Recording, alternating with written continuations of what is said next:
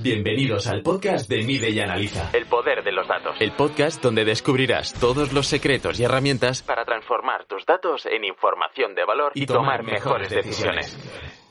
Pues sí, oficialmente estamos de vuelta. Muy buenas, ¿qué tal? ¿Cómo estás? ¿Cómo va la vida al otro lado? Pues eh, sí, estamos, como digo, de vuelta oficialmente. Si has cotillado un poco los últimos episodios. Has visto que las dos últimas semanas sí he publicado, ha habido episodio, además entrevista, no estaba yo solo, pero eran entrevistas que tenía grabadas sinceramente desde el año pasado, de finales del año pasado, cuando dejé de publicar y ahora contaré un poco por qué, qué ha pasado todo este tiempo, que sí, indudablemente vamos a hablar, el título de episodio, no me he equivocado, es qué analizar en tu negocio, pero os debo una explicación o debo un poco, sobre todo, pues oye, contar qué ha pasado y qué no ha pasado, porque como digo, finales del año pasado dejé de publicar, he retomado el podcast hace poquitas semanas, venimos y ya lo digo, venimos porque vendrá también más gente y vuelvo con muchas ganas, con muchas energías, pero sobre todo qué ha pasado eh, en estos últimos meses. Al final no era que hubiera dejado de creer en el proyecto, que no fuera bien, todo lo contrario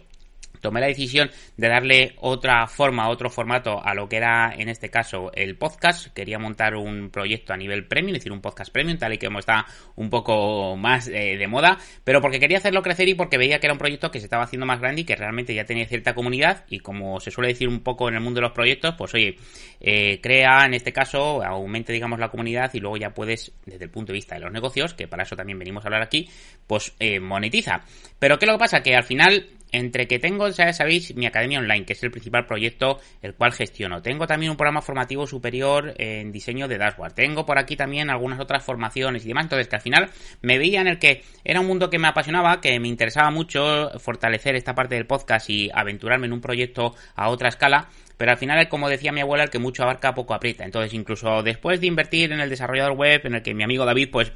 me hiciera la plataforma donde iba a estar alojado todo este contenido que íbamos a crear nuevo. Tras, en este caso, como digo, decir, montar la estrategia y todo, pues llegó un punto en el que decía, oye, Miguel,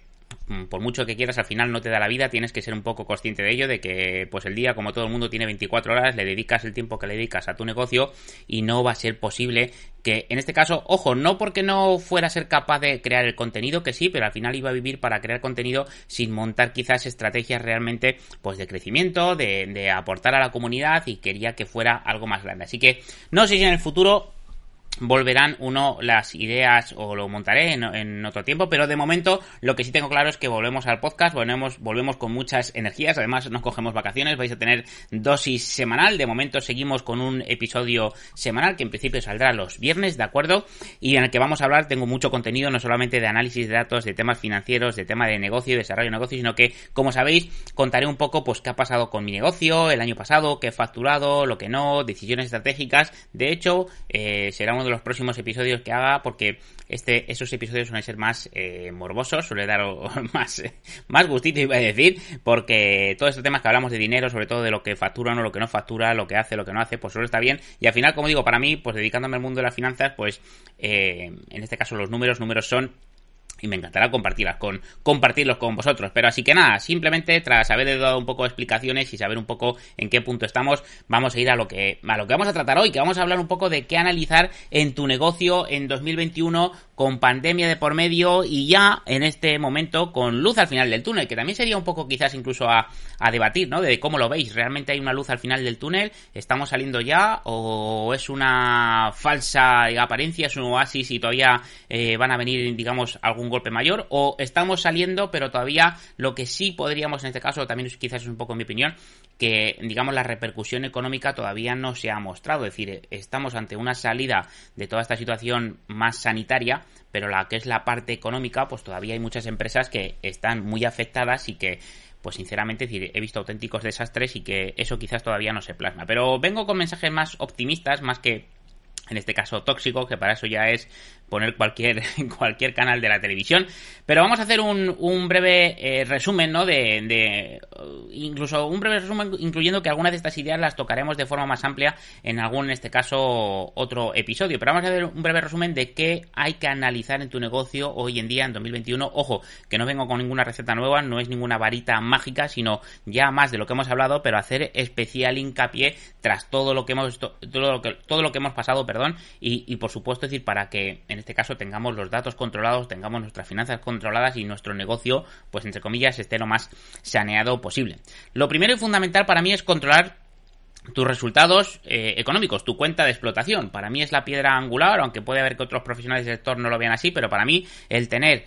controlado lo que son tus ingresos a nivel de facturación. Ojo, tener tu facturación bien definida por mes. ¿Qué facturas? Que esto es muy fácil porque normalmente, pues oye, decir, es el dato que se suele tener más en la cabeza. Los gastos, teniendo en cuenta, como hemos hablado en otros episodios, los tres tipos de gastos segmentados. Gastos directos, que son aquellos que son estrictamente necesarios para, en este caso, prestar los servicios o prestar, o, en este caso, vender los productos que, con los cual comercialice la venta. Eh, cada empresa y el resultado, ¿de acuerdo? Bueno, el resultado, antes del resultado, que me salto directamente, gastos de salario y lógicamente los gastos indirectos, que sería el, otro tipo de gastos, pues eh, suministros, eh, gastos em, de contrataciones externalizadas y ese tipo de cosas, ¿de acuerdo? Entonces, pero simplemente una cuenta de resultados, una cuenta de explotación, ingresos, gastos, tipo, en este caso tipificados así, gastos directos, gastos salariales y gastos indirectos y resultado.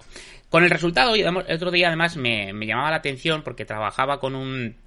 bueno, era con un alumno de, uno de mis cursos, no tenía en este caso controlado el resultado, te sabía sus ingresos, sabía sus gastos, además más o menos tipificados así, pero no llega a saber o hacer simplemente el cálculo del resultado. Y el resultado no solamente en importe, es decir, qué beneficio hemos tenido, sino qué margen de beneficio eh, mantenemos. No voy a entrar en análisis, en este caso, eh, exhaustivos en el que te diga, oye, si tienes varios servicios o varios productos, qué margen bruto, qué margen neto tienes sobre cada uno de tus productos, porque al final, como digo, aquí quiero dar un poco la receta más general de lo mínimo que tenemos que controlar o lo mínimo que tenemos que analizar. Pero es importante saber, oye, no solamente es facturación y los gastos, muy bien, los tengo definidos, pero ¿qué te queda al final? Si te está saliendo a cuenta o no te está saliendo a cuenta, qué márgenes de beneficio tienes, porque a partir de ahí hablamos y podremos entrar en detalles posteriores, ¿de acuerdo? Pero muy importante, como digo, la importancia de hablar del resultado y de que este beneficio, este resultado esté en importe y en porcentaje, porque yo puedo decir, hoy he tenido en mi negocio el último mes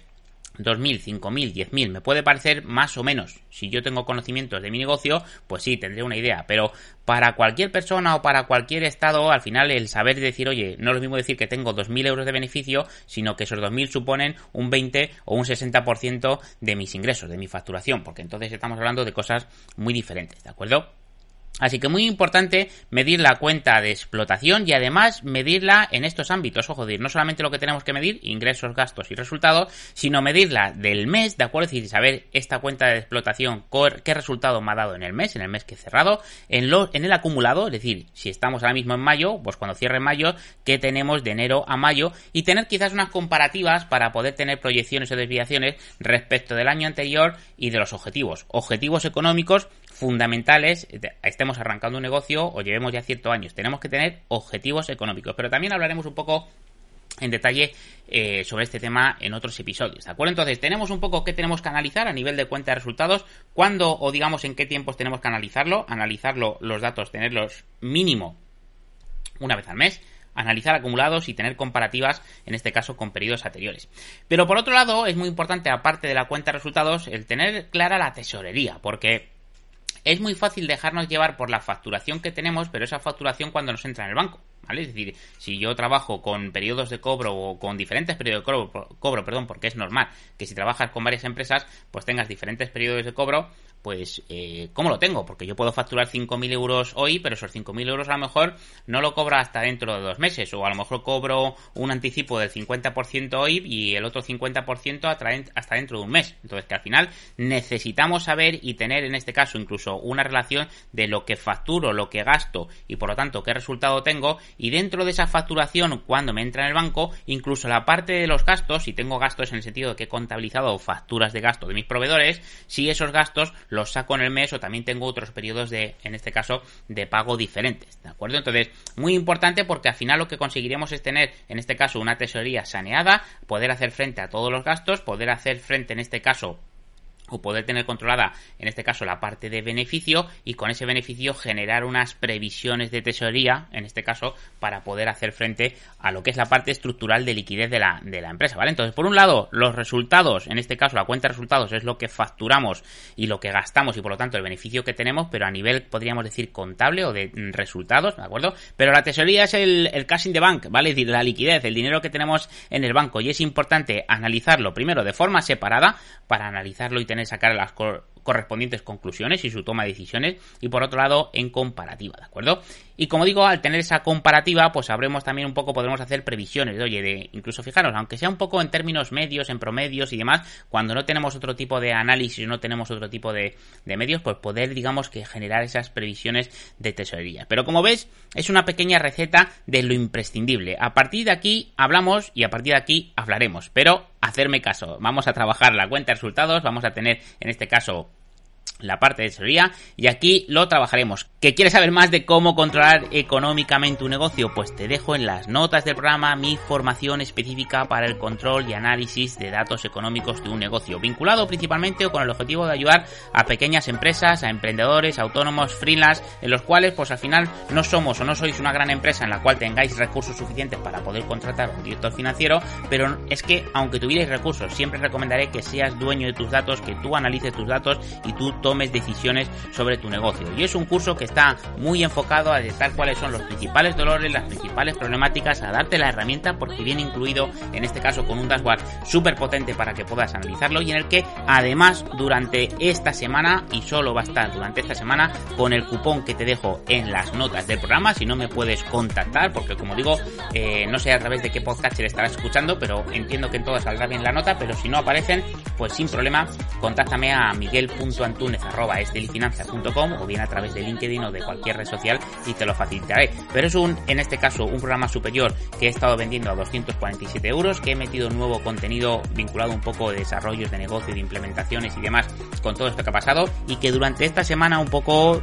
con detalle un poco por la vuelta y por todo lo que ha pasado y que he tenido sin podcast, gracias a aquellos también que me habéis escrito y, demás, dando un poco, pues oye, ánimos en el sentido de que nos gusta y queremos saber más, pues simplemente que me enredo eh, en este caso el programa formativo estará a 47 euros. Ojo, solo durante esta semana. Así que mil gracias, mil gracias por estar al otro lado, por escucharme, por, por mantener. Sé que esto es un poco como temas de la confianza que dicen, ¿no? Que te cuesta mucho ganarlo y en un chasquido, eh, y además hago chasquido, no es un sonido de efecto, en un chasquido, ahí lo tenéis, se nos va la confianza. Pues aquí ha pasado igual, teníamos el podcast en niveles de escuchas bastante alto y sé que, pues, vamos, por estos dos últimos episodios que hemos tenido, que ha caído drásticamente. Así que bueno, pues volvemos a trabajo, trabajo pico pala, pico pala, como digo yo, y vamos a ver un poco si lo levantamos de nuevo y aquí me tenéis para lo que os pueda ayudar. Será un placer que me dejes un comentario por aquí, sobre todo en Ivox o donde lo estés escuchando, y me digas, eh Miguel, que por aquí estoy, que te estoy escuchando, vamos con ello, me será de gran ayuda y una gran motivación. Así que nada más, nos escuchamos en el próximo episodio. Un abrazo.